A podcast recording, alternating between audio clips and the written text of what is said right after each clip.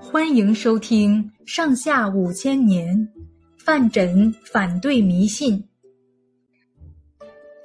南北朝时代，佛教渐渐盛行起来。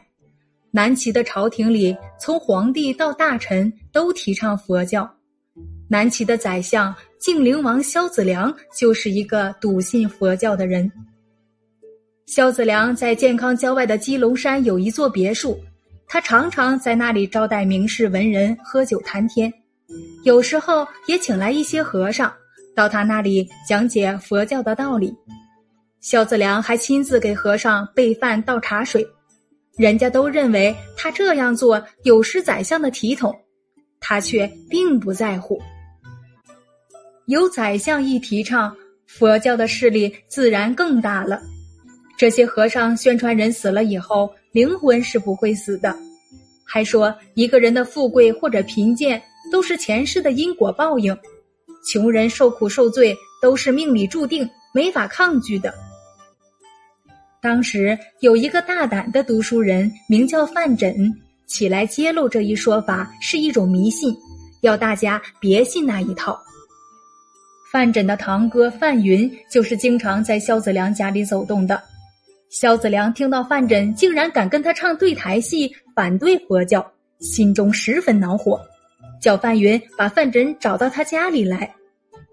萧子良问范缜说：“你不相信因果报应，那么你倒说说，为什么有的人生下来富贵，有的人生下来就贫贱呢？”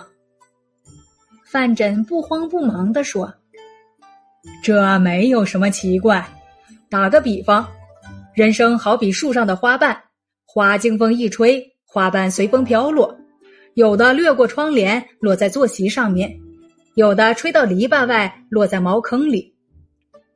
萧子良瞪着眼睛，一下子还听不懂范缜说的是什么意思。范缜接着说：“落在坐席上就像您，落在茅坑里的就像我，富贵贫贱就是这么一回事。”哪里有什么因果报应呢？范缜从萧子良那里回来，觉得虽然驳斥了萧子良，但是还没有把他反对迷信的道理说透彻，就专门写了一篇文章，叫做《神灭论》。文章里面说，形体是精神的本质，精神只是形体的作用，精神和形体的关系好比一把刀和锋利的作用。没有刀就不能起锋利的作用，没有形体哪里有什么精神呢？范缜在那篇文章里还断定人死以后灵魂是不存在的，什么因果报应都是骗人的话。这篇文章一出来，朝廷上上下下都闹翻了天，一些萧子良的亲信朋友都认为非把范缜狠狠的整一下不可。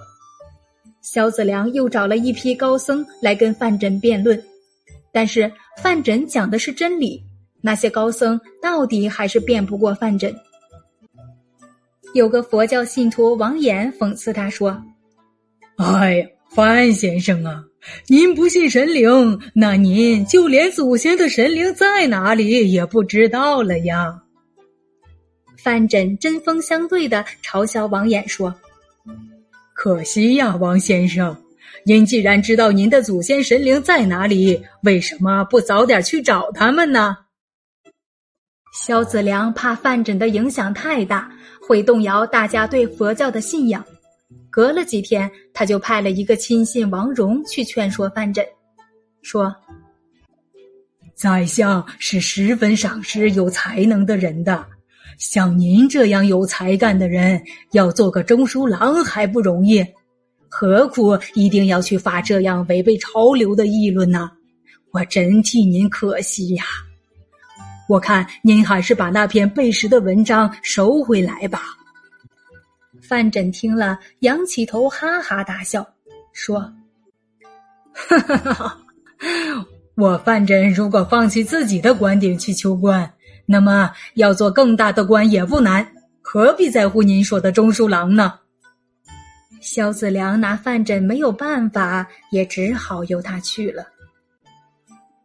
南齐王朝只经历了齐高帝、齐武帝两代就发生内乱，雍州刺史萧衍起兵攻进建康。